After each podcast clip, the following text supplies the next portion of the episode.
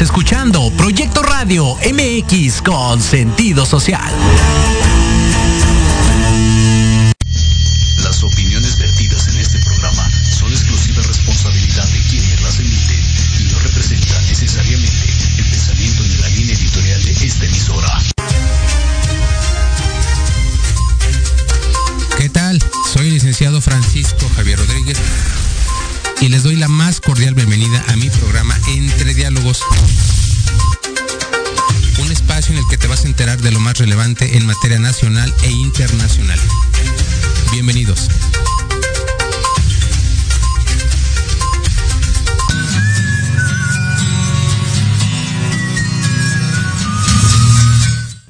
¿Qué tal? Buenas tardes, ¿cómo están? Bienvenidos, bienvenidas. Hoy es sábado 5 de noviembre y vamos a arrancar con la información de esta semana.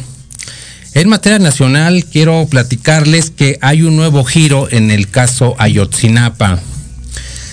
En el transcurso de lo que va de esta semana se dio a conocer una nueva prueba que mm, se va a utilizar o más bien ya no se va a utilizar en este delicado asunto y esta prueba se hace consistir en capturas de WhatsApp de una conversación donde supuestamente se revelan eh, conversaciones entre grupos de delincuencia organizada y miembros de las Fuerzas Armadas Mexicanas.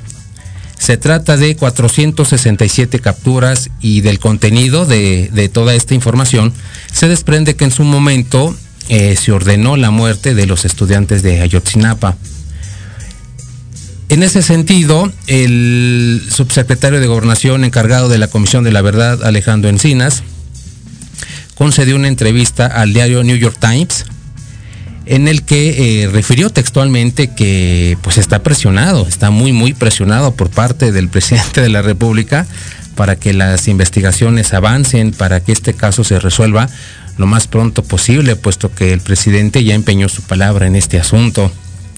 Y en esa misma entrevista aceptó que estas 467 capturas pues no han sido verificadas. Es, un, es una prueba que al día de hoy pues se desconoce su veracidad.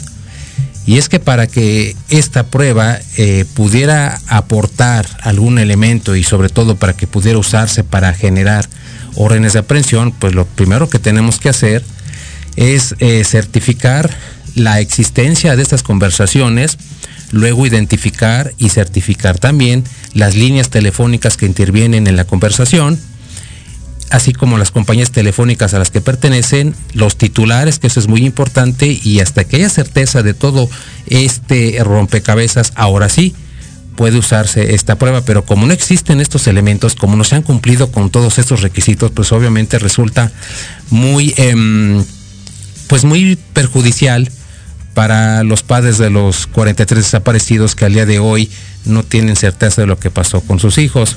Y bueno, la presión de Encinas es tal que viajó a Israel a entrevistarse con Tomás Cerón, a quien se señala como el autor de La Verdad Legal, que se dio a conocer en el gobierno de Peña Nieto y viajó a, a este país pues sencillamente para convencerlo de que se entregue a la justicia y coopere de alguna manera. Así de, de, enmarañado, así de truncado está este asunto. Y bueno, el grupo interdisciplinario de expertos independientes pues piden que se dé certeza sobre estas capturas de pantalla. En otro tema les platico que la Comisión Nacional de Derechos Humanos hizo una recomendación al Congreso de la Unión para que practique todas las reformas legales que sean necesarias para impulsar y aprobar la reforma electoral que propone el Ejecutivo Federal. Ya la semana pasada les platicaba cuáles son los pros y los contras, que hay más contras que pro, si esta reforma llegara a iniciarse y a ser aprobada en el Congreso de la Unión. Igualmente, eh, la CNDH recomienda al Congreso de la Unión que implemente las medidas necesarias para garantizar la democracia y la participación efectiva del pueblo mexicano en las elecciones y según la CNDH, esta garantía se implementa con, la, eh, con el inicio y la aprobación de esta reforma legal. Esta postura ha dejado mucho de qué hablar puesto que la CNDH, según el artículo 102 constitucional, obviamente no tiene facultades para hacer recomendaciones en materia política, de ahí que se ataque esta recomendación. El presidente de la República celebra, por el contrario, este tipo de medidas y él advierte también que son indispensables para la garantía de la democracia en México. El INE también ya respondió a la CNDH y dice sencillamente que la democracia existe, que el sistema electoral actual es, es garantía de que las elecciones eh, se celebran y se ventilan con toda la legalidad y con todo el apego a los ordenamientos eh, aplicables. Incluso se dice que gracias al sistema democrático mexicano fue que el actual gobierno pudo ganar y la democracia al día de hoy se ejerce de manera efectiva por todo el pueblo mexicano. Por otro lado, quiero comentarles que el pasado mes de octubre fue calificado como el más violento de lo que va del 2022 y el cuarto mes más violento en lo que va de la administración, es decir, desde el 2018. El mes pasado se registraron 2.481 homicidios. Imagínense ustedes un número muy, muy elevado. Esta cifra superó a la que se registró en mayo, que quedó en 2.472 homicidios. Estas cifras que les refiero son eh, datos que aporta la Secretaría de Seguridad Pública. Sin embargo, el INEGI dice que la cifra eh, pues es equivocada. En promedio estamos hablando de 80 homicidios diarios, pero el INEGI dice que no, que la cifra puede aumentar hasta 96. Imagínense, 96 homicidios por día. Entonces es una situación muy, muy delicada.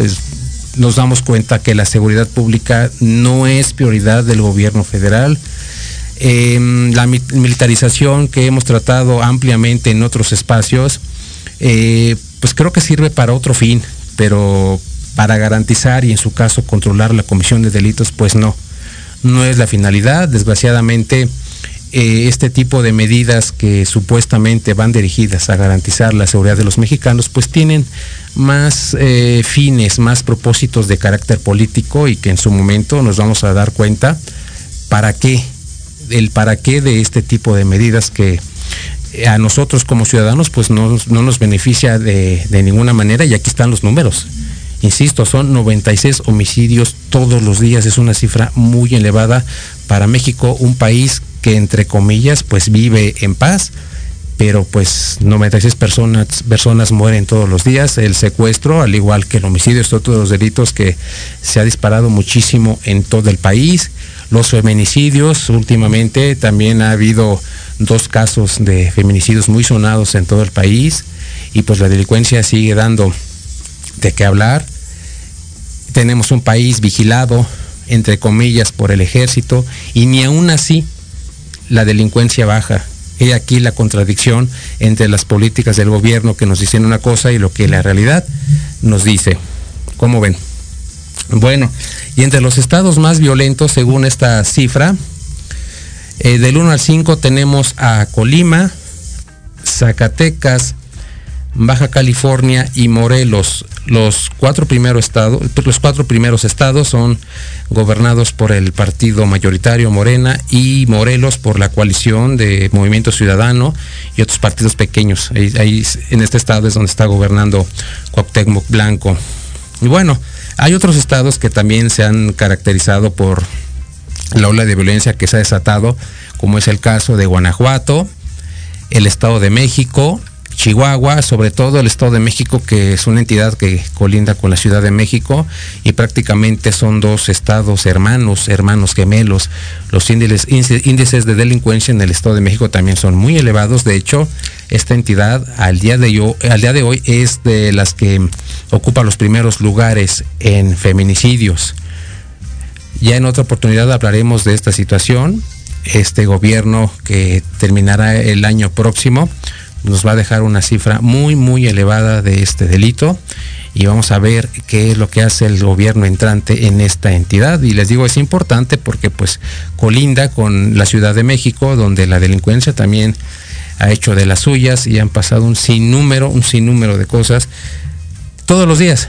todos los días y desgraciadamente estas cifras que yo les doy a conocer pues son oficiales, son datos que tiene registrados eh, la autoridad, pero un porcentaje de ellos no son eh, registrables porque no hay denuncias, porque la autoridad no conoce de determinado delito, porque pues la, gente, pues por motivos eh, varios, prefiere no hacer denuncias, prefiere abstenerse y no buscarse problemas.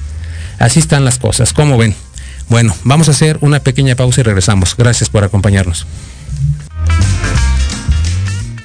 En Proyecto MX, tu opinión es importante.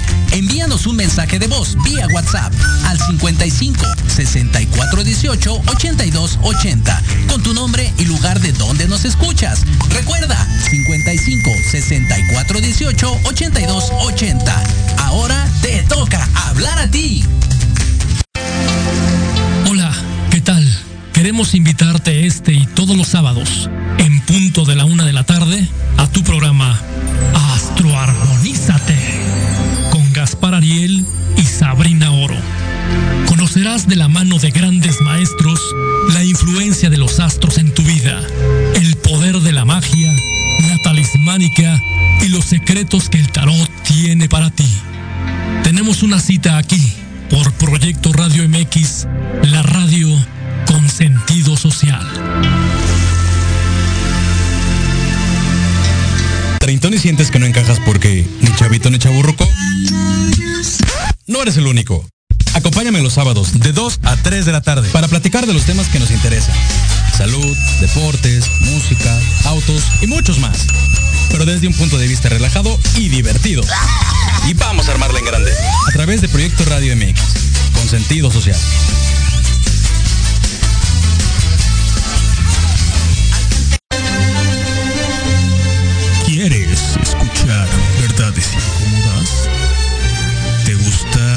Que no es políticamente correcto? Sé parte del 1% de personas que pensamos diferente. Es momento de escucharnos todos los sábados de 3 a 4 de la tarde solo por...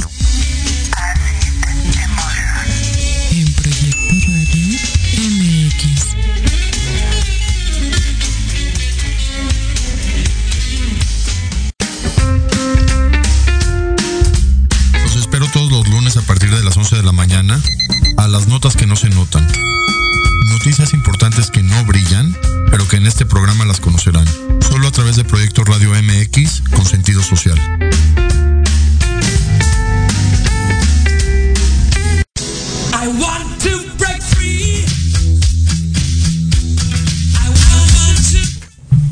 Gracias por seguir con nosotros. Y quiero platicarles que en materia internacional, el domingo pasado hubo una elección presidencial en Brasil. Muy sonada fue la segunda vuelta y finalmente resultó victorioso el candidato eh, Lula da Silva, que obtiene 60 millones 345 mil votos, lo que representa el 50.09 de la elección total contra 58 millones 206 mil votos de Bolsonaro, que representa el 49.1% de la votación efectiva. Una eh, elección muy cerrada, un resultado también cerradísimo, pero finalmente Lula da Silva obtiene la victoria.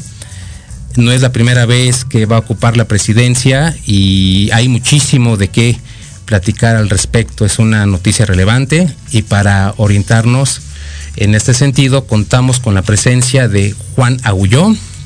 Él es doctor en sociología, profesor titular, bueno, ha sido profesor titular en la Universidad Iberoamericana, TEC de Monterrey, UNAM, Universidad Central de Venezuela.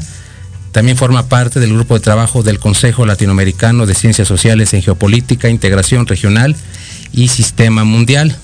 Igualmente es miembro de la Latino American Studies Association. Juan, te saludo con gusto desde la Ciudad de México. Gracias por acompañarnos. Gracias, encantado de estar con ustedes, Francisco. Muchas gracias, Juan. Gracias, Juan. Pues vamos a comenzar con la pregunta obligada. Oriéntanos al respecto. ¿Qué espera Brasil con la victoria de Lula da Silva? Bueno, un poco a tenor de esos datos que has dado. Ok. Eh, cabría pensar y reafirmarse la idea de que la elección ha estado muy cerrada, que desde luego la ha estado, y el país está muy polarizado. Sí. Pero yo he tratado de ser muy insistente eh, explicando un poco eso de la polarización. Eh, mm, a ver, el, más que polarización, yo creo que lo que sería adecuado, porque además es un fenómeno que yo creo que de alguna manera eh, sobrepasa el caso de Brasil, lo que estamos asistiendo, bueno, es un fenómeno más complejo del que después podemos hablar, pero eh, en concreto en relación al punto que estamos discutiendo, eh, yo creo que lo relevante es que lo que hay es una radicalización eh, de la derecha. Es decir, la izquierda se ha movido mucho menos y la derecha se ha movido mucho más. ¿no? Entonces, decir qué espera Brasil en un contexto como ese es difícil no tanto porque esté eh, la, cosa polarizada, como porque efectivamente eh, no se puede hablar de un Brasil eh, unificado. claro, si le vamos a preguntar a, los seguidores del actual presidente hasta el 1 de enero, Jair Bolsonaro, que es la extrema derecha, pues eh, probablemente eh, lo que van a mostrar es su decepción, un poco que el sueño se acaba, porque hasta hace no muchos años la extrema derecha en Brasil existía, pero era bastante minoritaria como opción. Sí. Eh, y sin embargo, si vamos a preguntar no solo a los electores, digamos a los electores de Lula, más que a la izquierda, que a Lula también lo ha escogido y es otro punto relevante, eh, pues un incluso el centro, centro izquierda, hasta cierta derecha moderada, ¿no? Entonces, esos electores eh, lo que esperarían, yo creo que sería más bien una especie de vuelta a la normalidad, ¿no? Entre comillas, esto de la normalidad, porque la normalidad no existe. Y porque eso también es un poco complicado. O sea, ¿qué entienden ellos por normalidad? Entienden por normalidad probablemente las reglas, los valores, los puntos de referencia que habían funcionado en Brasil de una manera más o menos consensual desde el fin de la dictadura en 1985 y desde la primera elección presidencial después de la dictadura que fue en 1989. Es decir, que todo el periodo posguerra fría hubo unas reglas y unos consensos básicos que funcionaron y que quedaron rotos, incluso desde antes de Bolsonaro, no sé si se acuerdan, eh, del impeachment que hubo contra la presidenta Dilma Rousseff, que era la sucesora de Lula da Silva en la presidencia y del mismo partido político que Lula da Silva, el Partido de los Trabajadores, que es la izquierda. Entonces, eh, hay un poco, yo creo que esa voluntad en, digamos, en los apoyadores de, Lula, eh, lo que esperan es esa vuelta a la normalidad. Mi pregunta es si eso es posible. Eh, yo creo que igual podríamos entrar un poco en eso, porque en realidad yo lo puedo resumir muy rápidamente, esa normalidad poco a poco eh, se ha ido quebrando, pero como un proceso em, evolutivo que desde luego ha tenido eh, unos responsables y, es producto de unas decisiones y, hay una relación causa-efecto, pero tiene que ver con la reprimarización que, ha tenido lugar en, la economía brasileña, sobre todo desde finales de los años 90. Es decir, la vuelta al, al campo pero ya a una agricultura capitalizada, al agronegocio, ¿no? Que es el, el, gran motor de la economía brasileña. Pero lo que ocurre es que la dictadura brasileña era desarrollista y, eh, Brasil se había industrializado mucho ¿no? en la época de la dictadura, incluso hasta los años 80. Lula, quiero recordar que sus orígenes son como sindicalista, y además como sindicalista industrial. ¿no? De hecho, eh, le faltan algunos dedos de la mano por un accidente de trabajo. ¿no? Y sin embargo el país ha cambiado mucho. ¿Qué ha producido ya, con esto termino, porque me estoy extendiendo mucho, esa reprimarización? Ha, producido un reposicionamiento de la economía brasileña en la economía internacional más dependiente, ha convertido, esto es muy relevante, a China en, su principal socio comercial y el desarrollo desde las ciudades que todo el mundo conoce cuando se habla de Brasil, o sea, Sao Paulo, Río, tal, hacia el interior un interior que fuera de México, o sea, de Brasil, en México, por ejemplo, suena menos, ¿no? Santa Catarina, Mato Grosso do Sul, Paraná, Goiás, ¿no? Ahí es donde ahora mismo se cultiva soja, soja, soja, soya, como se dice en México, para exportar a China. Bien, Bolsonaro es un producto de la enorme impacto que ha tenido esa transformación económica. Ok, entonces el retorno a la normalidad, de acuerdo a la visión de los votantes de Lula, significa precisamente eso, y te pregunto en ese sentido, eh, que Brasil puede recuperar el crecimiento económico y su posición de potencia emergente que ya había concedido con Lula da Silva. Bueno, en realidad Brasil lo había recuperado, ¿eh? Esto, eh, ya en 2021 eh, el crecimiento, lo, esto se ha, hablado bastante en estos días, porque precisamente ese no es eh, tanto el problema. de hecho, lo es menos, por ejemplo, que en un país como, como México, que desde los años 80 tiene un problema fuerte con sus tasas de crecimiento.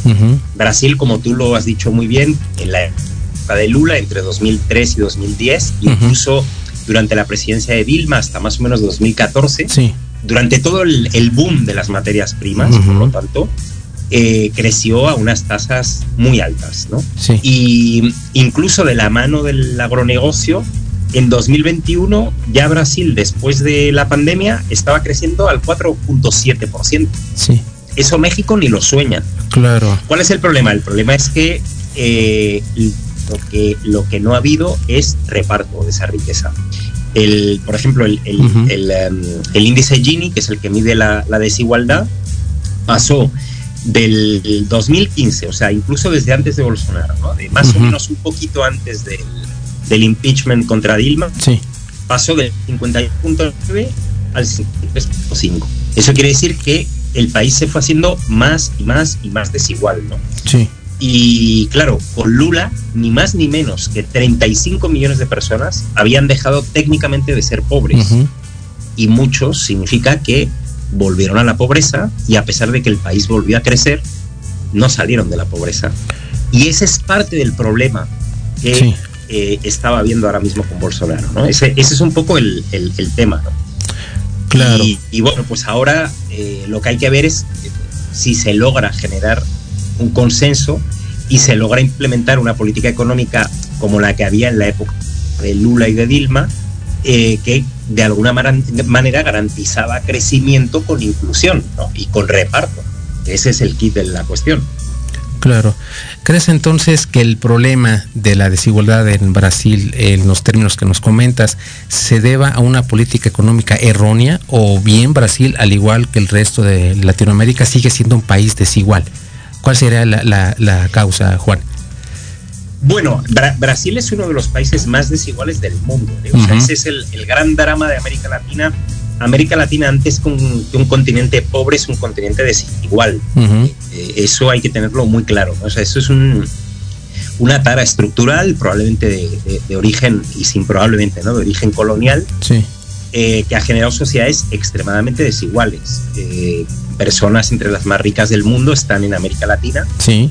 Eh, hay brasileños, como hay mexicanos, por supuesto, sí. pero en Brasil también hay unos niveles de pobreza grandes, ¿no? Hay unas bolsas de pobreza importantes. Brasil es un país enorme, es el quinto país más grande del mundo, más extenso del mundo. Caben cuatro Méxicos en Brasil. Eh, eh, y hay regiones como el norte, ¿no? toda la zona de la Amazonia, que luego incluso podemos hablar de eso y todo el tema ambiental, ¿no? Que tiene mucho que ver precisamente con los altos niveles de pobreza que hay en esa región, o el llamado nordeste, que es toda la parte, eh, digamos, más atlántica del país, la que está al norte de, Río de Janeiro, más o menos, ¿no? Como entre Recife y Marañón, más o menos. Eh, esas son regiones en general bastante, con unos niveles de pobreza bastante elevados, ¿no? Ahora, eh, es una política económica inadecuada. Eso es lo que sostiene Lula. Eh, Lula, desde luego, tuvo una política económica más desarrollista, eh, no industrializadora como la que había tenido la dictadura. Es que la dictadura brasileña es un poco peculiar en el marco latinoamericano. No es la dictadura chilena, que es la que aplicó el neoliberalismo en América Latina y casi por primera vez eh, en, la historia. Eh, no, la dictadura brasileña era desarrollista, ¿no? Eh, seguía un poco los preceptos de la CEPAL y tal. Y bueno, esta, esta mm, tendencia de industrialización, de importaciones, crear un mercado interno, etcétera, etcétera. Y mm, entonces ya había una, había una cierta tendencia estructural dentro del país Y de alguna manera, a pesar de que empezó a haber esta reprimarización de la economía, Lula mantuvo algunos preceptos e incluso los profundizó. Como por ejemplo, efectivamente, eh, incrementar el gasto público, el endeudamiento público, de una manera controlada, para que ese mercado interno siguiera creciendo sobre esa base industrializadora que tiene, ¿no? Eh, y funcionó muy bien. O sea, los datos dicen que 35 millones de personas eh, abandonaron la, técnicamente la pobreza. Eh, eso es un poco más complicado porque técnicamente hay que subrayarlo mucho, ¿no? O sea, una cosa es que por ingreso uno no pueda ser considerado pobre y otra cosa es que eso, mm, en cuanto pasa algo, eh, no vuelva a serlo, porque no es tan sencillo como tener un ingreso, ¿no? O sea, es como si a uno le toca la lotería, pero o, tiene un trabajo. Es mejor tener un trabajo que, que la lotería. Sí. Exacto. Eh, y va un poco por ahí, ¿no? Y el problema es que han venido años muy complicados porque el, el, ciclo ascendente de las materias primas se detuvo, eso fue una cosa global, pero al mismo tiempo eh, Bolsonaro mm, frenó el gasto público, eh, lo fue retirando quirúrgicamente, no lo retiró completamente, daba un poco la impresión de porque pretendía reelegirse, entonces lo mantenía estratégicamente. El COVID creó una sensación o una situación un poco peculiar, eh, donde realmente favoreció, como en muchos países, que empezara efectivamente a llegar a algún tipo de subsidios de dinero, de tal, de cual, que eso es también lo que explica que le haya ido mejor en la elección, porque en el último periodo sí llenó un poco más de dinero la, economía, pero la llenó de dinero, no la llenó de crédito, no la llenó de oportunidades, no la llenó, ¿no? Entonces, eh, definitivamente hay algo que necesitaría ser reestructurado. Y Lula es lo que promete, es lo que está prometiendo, es volver a eso y con un añadido que, que él había hecho, ¿no? volver a una política industrializadora. Vamos a ver, ¿no? Claro. Y con este triunfo de Lula da Silva, eh, Juan, en tu opinión, ¿crees que se consolide la izquierda en toda Latinoamérica?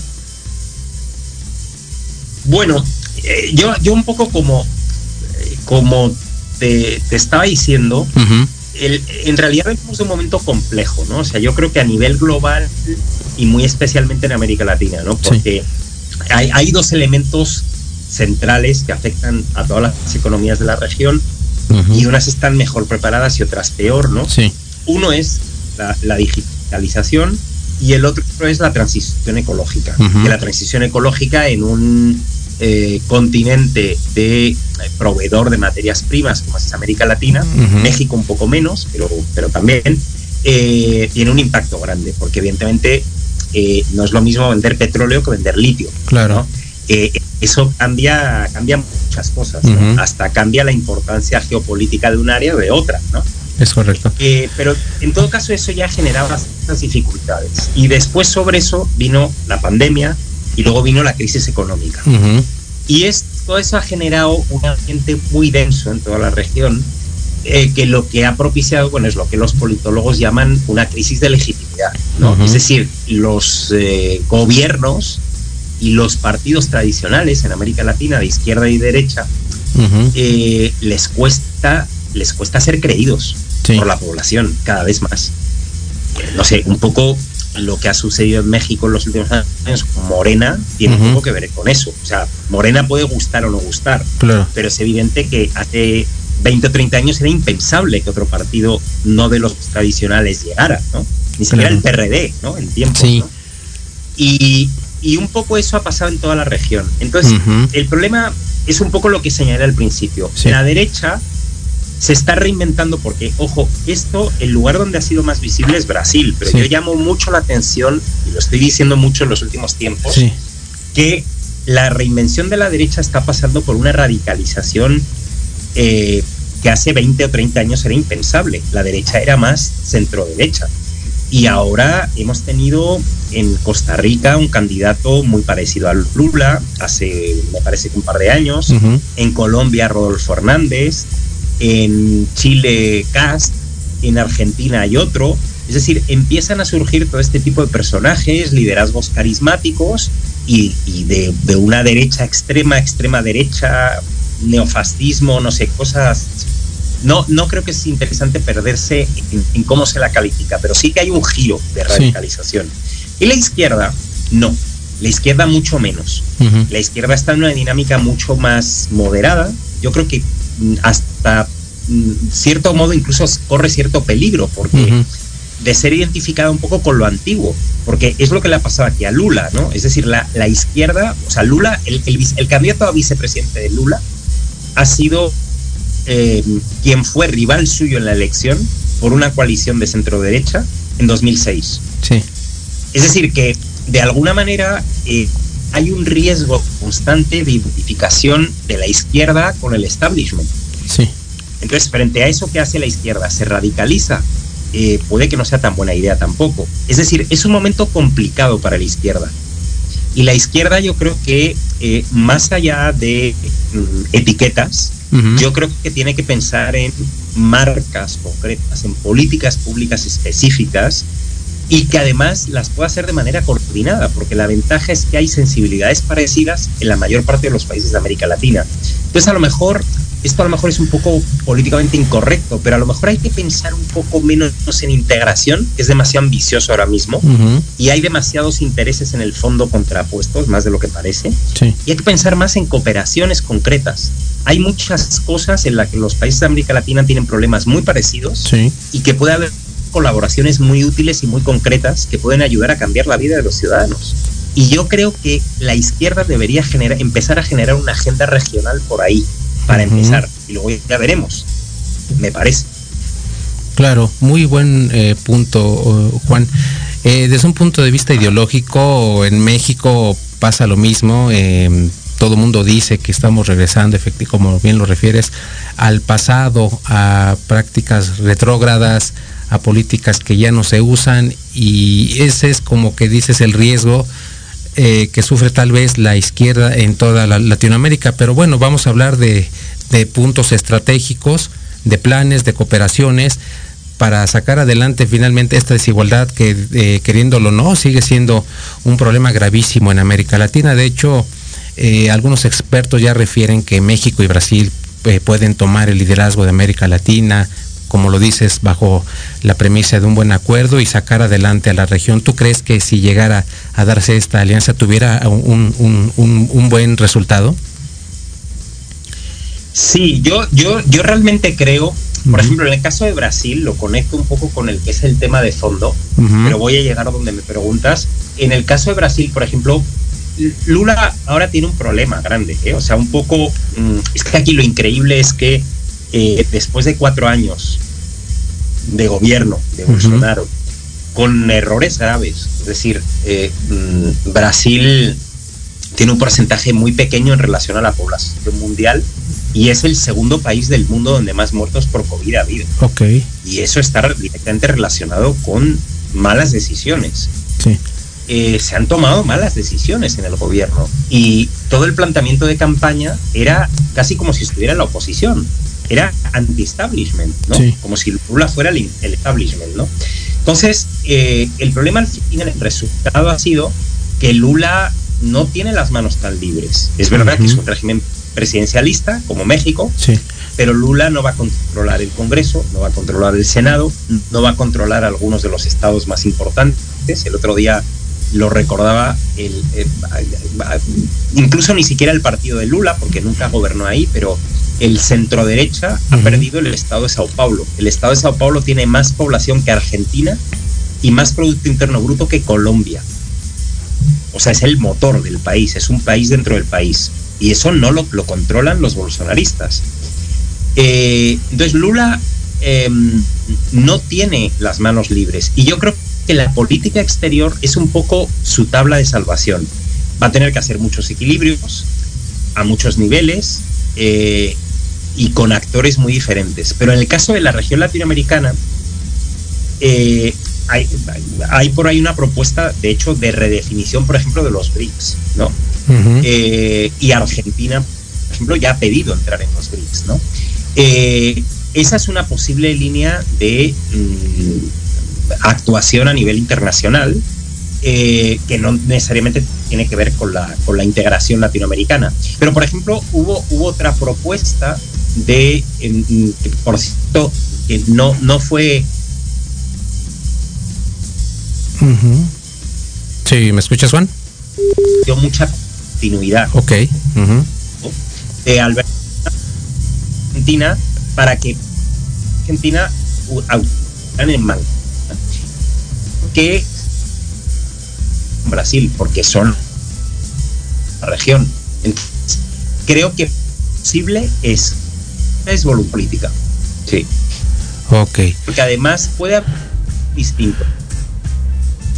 Relaciones muy intensas con los sables, ¿no? Claro. Pero mm, eh, de todos modos en las que es posible cooperar. Claro. lado es contra el no que alguien con, con el que izquierda. Eh,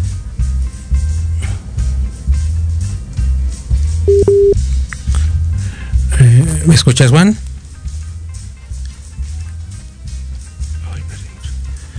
Bueno, bueno. Sí, sí. sí. Hola. Ay, sí te escucho, Juan. Perdón. Sí, perdón, te escucho. Sí. Sí, sí, ya, ya, he terminado, básicamente. Ah, ok, bueno, muchísimas eh, gracias, Juan. Muy acertadas todas tus respuestas. Gracias por orientarnos y espero que en un próximo eh, programa pudiéramos platicar contigo. Se me hace muy interesante el tema de la izquierda en Latinoamérica. Ya muchos expertos pintan todo el mapa de Latinoamérica de rojo y empiezan a radicalizar, sobre todo desde el punto de vista ideológico. A ver si en un programa posterior tratamos este tema. ¿Te, te parece? Me parece muy bien, sí, sí, sí, hay mucho de lo que hablar, porque en, política no es como en matemáticas, dos más dos no son cuatro, así que claro. sí, hay mucho de qué hablar. Claro que sí, Juan. Entonces, con mucho gusto retomamos esta conversación en un programa posterior, ¿te parece? Me parece muy bien. Juan, muchísimas Claro que sí, Juan, muchísimas gracias. Te saludo con gusto desde la Ciudad de México. Hasta Brasil, que donde te encuentras, tienes ahí 12 años viviendo, ¿verdad? Según me platicabas. Correcto, correcto. Estoy aquí en el sur de Brasil, en el estado de Paraná. ok, bueno, Juan. los saludo desde aquí eh, y a toda tu audiencia también. Gracias por, por escucharme y entonces hasta la próxima. Claro que sí, Juan. Hasta la próxima. Muchísimas gracias. gracias, muchas gracias. Gracias, Juan. Saludos. Bueno, pues ya tienen ahí el panorama de Brasil. Es un fenómeno complejo, como bien nos dice Juan hay muchas expectativas. La izquierda en Brasil tiene muchas esperanzas de que este país retome el liderazgo que perdió y que adquirió precisamente con Lula da Silva. Y vamos a ver qué ocurre en el futuro. Bueno, y por otro lado les platico rápidamente que por trigésima ocasión la Asamblea General de la ONU votó para que cese el bloqueo contra Cuba. En la Asamblea General de este organismo eh, se efectuó la votación que arrojó 185 votos a favor, dos abstenciones y dos votos en contra. Obviamente los dos países que votaron en contra, eso es más que evidente, Estados Unidos, y para apoyar a Estados Unidos votó en contra Israel. Estos son los dos países que al día de hoy no desean que el llamado bloqueo a Cuba termine de una vez por todas. Vamos a hacer rápidamente un recuento de este, de este fenómeno político. Como ustedes saben, en 1959 triunfó la revolución en Cuba a cargo de Fidel Castro y a partir de ese momento se empezaron a efectuar varias eh, expropiaciones, nacionalizaciones y la mayoría de las empresas afectadas eran de capital estadounidense. Fue por ello que el presidente Eisenhower en 1958 comenzó con el famoso bloqueo en el sentido de prohibir exportaciones a Cuba, con excepción de alimentos, en el 62, Kennedy reforzó esta medida. Luego, tiempo después, Bill Clinton refuerza también el bloqueo y es cuando se, eh, da a conocer la famosa ley Helms-Burton. Con Obama se relajan las medidas, pero con Donald Trump se refuerza nuevamente el embargo. Hay muchos motivos al respecto. En su momento, Estados Unidos alegaba la falta de pago de indemnizaciones por las expropiaciones. Luego se justificó el bloqueo por violaciones a los derechos humanos y por em, ahogar, así literalmente ahogar la democracia en Cuba. Y de hecho las razones que arguyó Estados Unidos en la ONU fue precisamente la violación de derechos humanos y la inexistencia de la democracia en la isla. Y el mundo eh, sigue pensando que el bloqueo en Cuba significa una cerrazón, un aislamiento total de Cuba con el mundo, que no puede entrar ni salir ninguna mercancía, lo cual es falso. Al día de hoy Cuba mantiene relaciones comerciales con muchos países, incluyendo Estados Unidos, eh, China, Rusia, Venezuela, México y demás. Un tema interesante del cual vamos a platicar en otra ocasión. Vamos a hacer una segunda pausa y regresamos. Gracias por seguir con nosotros.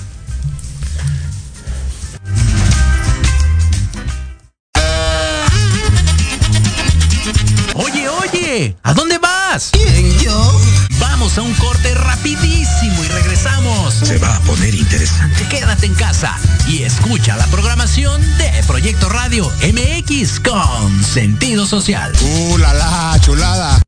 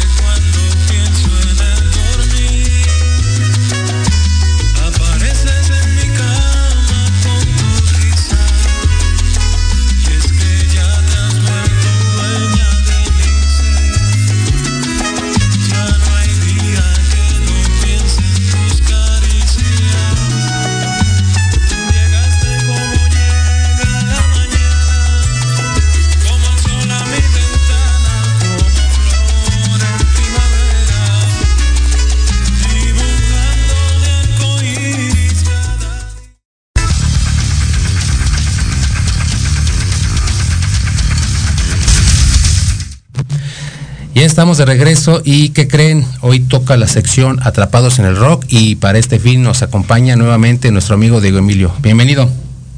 Eh, muchas gracias, Francisco. Ok, y a ver, platícanos qué nos traes para el día de hoy. Hoy les traigo un especial de Día de Muertos, Ok. eh, donde vamos a platicar de los artistas del rock que murieron del 2020 para acá. Ok, y a ver, ¿a quién nos traes? Mm, pues comenzamos con Eddie Van Halen, Ok. eh, guitarrista de Van Halen. Eh, él era un guitarrista de plano que alucinaba. Ok. Eh, y pues su música era muy muy atractiva que atraía a todo el mundo, ¿no? Ok, ¿y qué año, en qué año murió Eddie Van Halen, eh, Diego? Eh, murió en el 2020. 2020, hace dos años. Sí, efectivamente, murió relativamente joven, creo que tenía 64, entre 64 y 66 años de edad. Sí. Y sí fue una noticia pues inesperada para el todo, todo el mundo de la música y hubo muchos homenajes al, al respecto. Una banda muy muy buena, Van Halen eh, más o menos su época de oro tuvo lugar en los 80s y es una banda que como cualquier otra banda rockera de los 80s incorporó los teclados y los sintetizadores para eh, darle una tonalidad distinta a las roles y sonaban un poquito poperas. Eh, bueno, sí, eh, hablando de sintetizadores, Europa, no sé si conozcan a Europa, eh, agregó los sintetizadores. Sintetizadores. este, de modo que su música pues sonar un poco de pop y rock, porque no solo es el rock en la música, también puede ser el pop eh, y todas esas. Claro, a ver, este, a ver si nos pone una rolita de Van a ver cuál tenemos por ahí.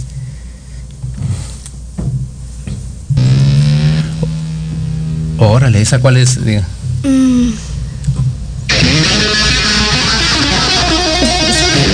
Órale, esa es Eruption de Van Halen. Muy buena rola, ¿eh? Muy, muy, muy buena rola. Creo que esta es del setenta y tantos, más o menos. ujú. Ok, ¿y a quién más nos traes, Diego? En el 2021 lamentablemente murió Charlie Watts, Ok. baterista de los Rolling Stones, el 21 de agosto del 2021. Ok, ok, muy bien. Y sí, efectivamente, esa noticia se dio a conocer y imagínate un Rolling Stone. Y muchos decían equivocadamente que era el primer Rolling Stone que moría. Eso no es cierto. Este, ya habían muerto otros antes, ¿verdad? Sí, quién? Brian Jones, ¿Él cuándo murió? en el 69, si Es- no mal recuerdo. Ok, efectivamente, Brian Jones creo que fue hallado muerto en su bañera en el 69, el, prácticamente el fundador de Rolling Stones. Creo que fue en su piscina. En su piscina, exactamente. Y bueno, de la alineación original de Rolling Stones, es decir, Mick Jagger, Keith Richards, eh, Bill Wyman. Bill Wyman, este, Charlie Watts y Brian Jones, ¿cuántos han muerto de los cinco? Mm, de los cinco han muerto dos. Charlie Watts y Brian Jones. Ujú. Ok, y de los Rolling, a ver qué tenemos por ahí. Órale. Ok, buena rola, ¿eh?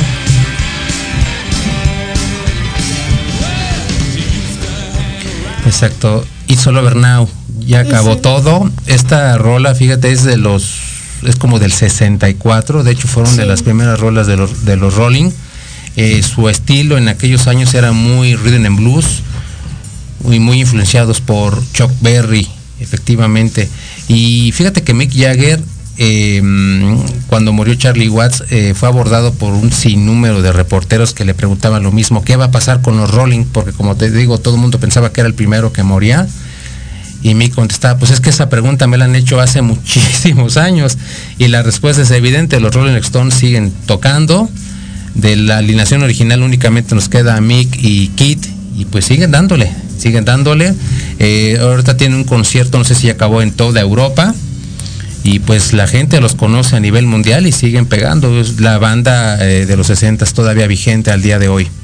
Eh, bueno, eh, te faltó a Bill Wyman de la alineación este, original. Exactamente, sí, como te digo, los Rolling siguen tocando y pues mientras quede por lo menos uno, como ya lo vimos, los Rolling Stones, Rolling Stones van a seguir tocando hasta donde puedan. Ya creo que Mick Jagger creo que ya tiene casi 80 años, lo mismo que Keith Richards.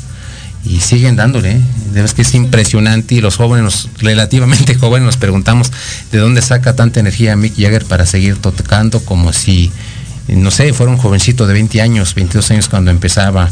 Ok, ¿y quién más, este, Diego? Eh, en el 2022 tenemos a dos Ok. eh, artistas.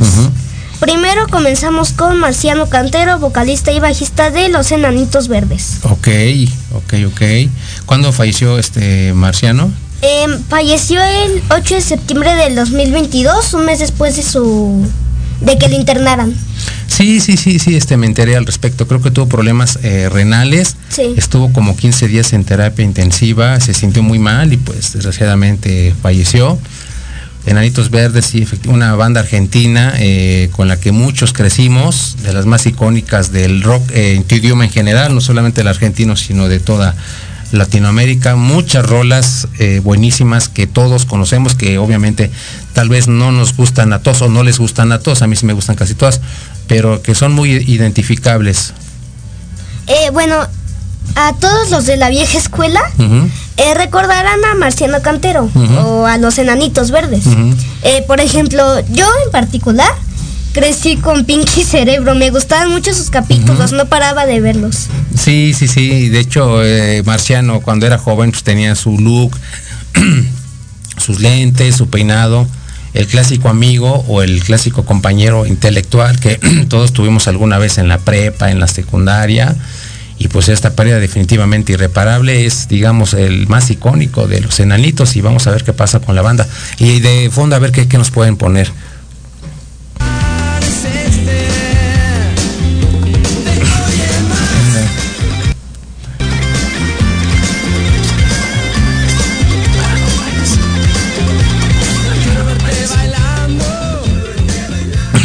Buena rola, ¿eh? Es, ¿Cómo se llama esta rola, Diego? Eh, se llama De Hoy en Más. Este, ¿Sabes en qué disco viene?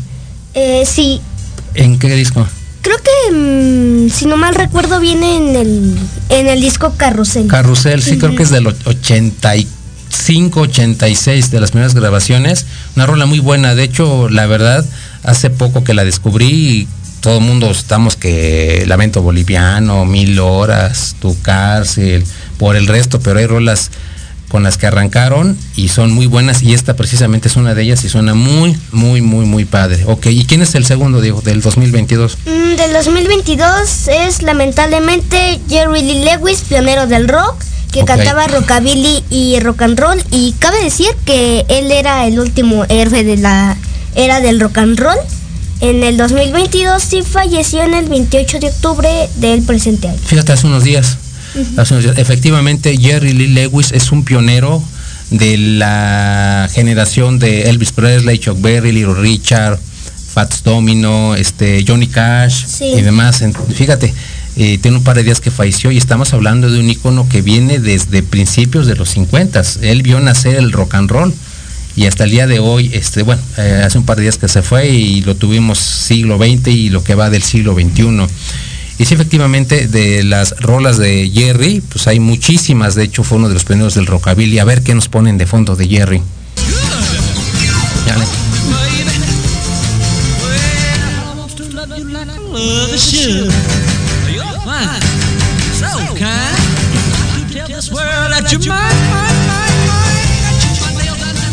¿Esa cuál les digo? Creo que es la de Great Balls of Fire. Exacto, el éxito más emblemático de Jerry Lee Lewis, muy, este, muy rockabilly, como te decía, fue de los pioneros que iniciaron con este subgénero del rock, rockabilly que muchos confunden con el rock and roll, pero la real- realidad es que no, una, un subgénero es el rock and roll y otro subgénero es el rockabilly. Y los inicios de Jerry junto con Elvis Presley son de rockabilly. De hecho, escuché una anécdota y creo que tú la conoces de que el rockabilly nació accidentalmente, una sesión que estaba grabando Elvis, ¿no? Algo Sí, así. con The Million Dollars. Sí, estaban tocando y creo que les preguntaba el, el manager, ¿qué están haciendo? Y no sé qué contestó Elvis, que estaban inventando el rockabilly o algo así, ¿verdad? No, no, este Elvis Presley respondió que no sabía que estaba tocando en realidad. ok, muchas gracias, Diego. Bueno, pues gracias por acompañarnos, nos vemos en 15 días. ¿Sale? Sí, pues, ¿Y quién nos vas a traer en 15 días? eh, en 15 días les puedo traer la moda de los 80s eh, en el rock. Órale, pues a ver qué tal te sale. ¿Sale? Sí, gracias. Y a ustedes amigos, muchísimas gracias por acompañarnos. Nos vemos eh, de hoy en 8. Gracias por estar con nosotros. Hasta luego.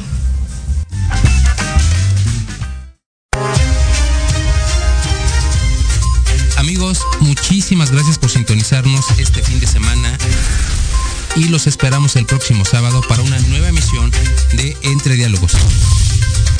Hasta pronto.